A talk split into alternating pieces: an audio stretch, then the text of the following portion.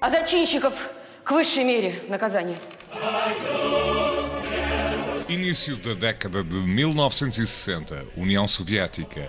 Novocherkassk, localidade onde existia uma fábrica de construção de locomotivas, foi palco de um acontecimento que levou ao assassinato de um grupo de trabalhadores que fez greve para reivindicar melhores condições de trabalho e o aumento das cotas de produção mínimas para cada funcionário. As ordens do governo foram claras: morte aos grevistas. Esta não é uma história ficcional, aconteceu mesmo, e o cineasta russo Andrei Konchalovsky adaptou ao cinema no filme Caros Camaradas.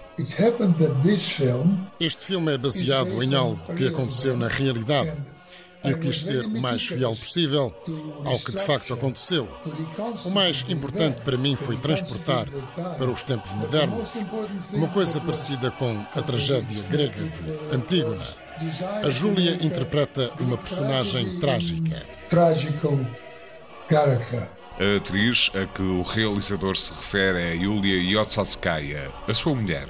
Ela interpreta o papel de um membro do Partido Comunista da ex-União Soviética que acredita cegamente que trabalha em prol de uma sociedade justa e igualitária.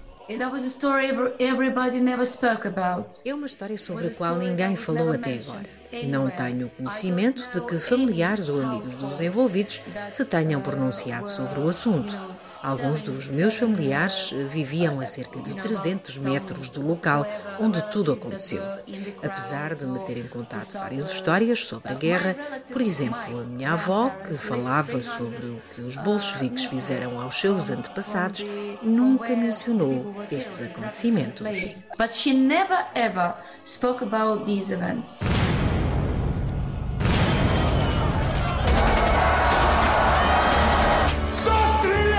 Fear, fear. You know, the, medo, muito medo. Toda a população da cidade em causa teve de assinar um acordo de que nunca falaria sobre o assunto. E se alguém o fizesse, teria de enfrentar a pena de morte.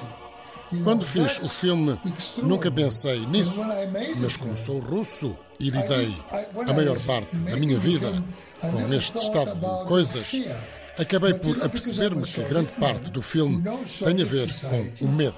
Half of the film is about the fear. Caros Camaradas, de Andrei Konchalovsky, foi exibido na secção competitiva do Festival de Veneza, acabando por receber o prémio do júri e estreia esta semana nas salas de cinema portuguesas.